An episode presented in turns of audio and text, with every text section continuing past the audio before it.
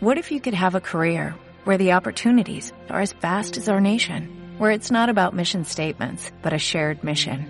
At U.S. Customs and Border Protection, we go beyond to protect more than borders, from ship to shore, air to ground, cities to local communities. CBP agents and officers are keeping people safe.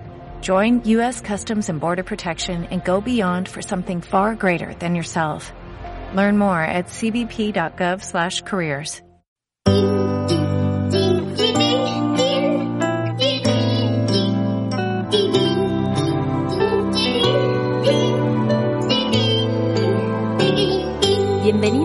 a Dormir con Cuentos. Este cuento es Pipo, Lino e Isidoro. Lino quiere tener un perro.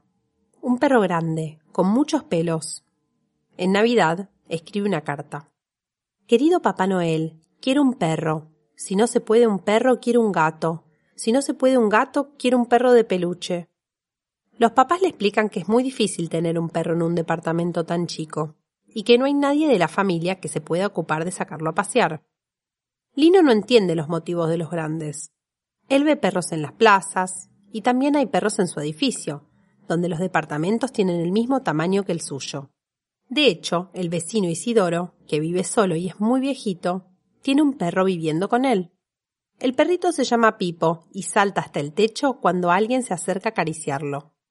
Los papás de Lino lo dejan ir a visitar al vecino y su mascota, así juegan los tres y se divierten.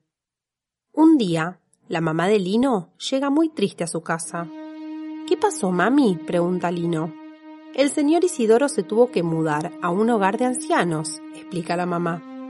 Un hogar es una casa muy grande donde viven los viejitos que ya no pueden estar solos y necesitan ayuda para muchas cosas, como bañarse, comer o caminar.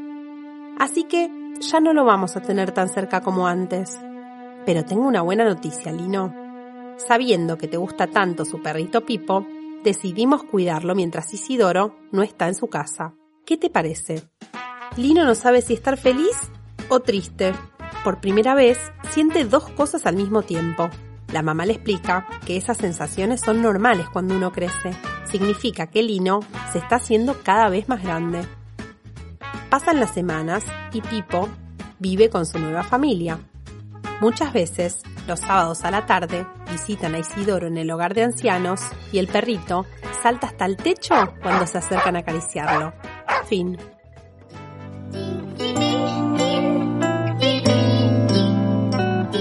Para encontrar más cuentos, búscanos en Instagram como arroba a dormir con cuentos.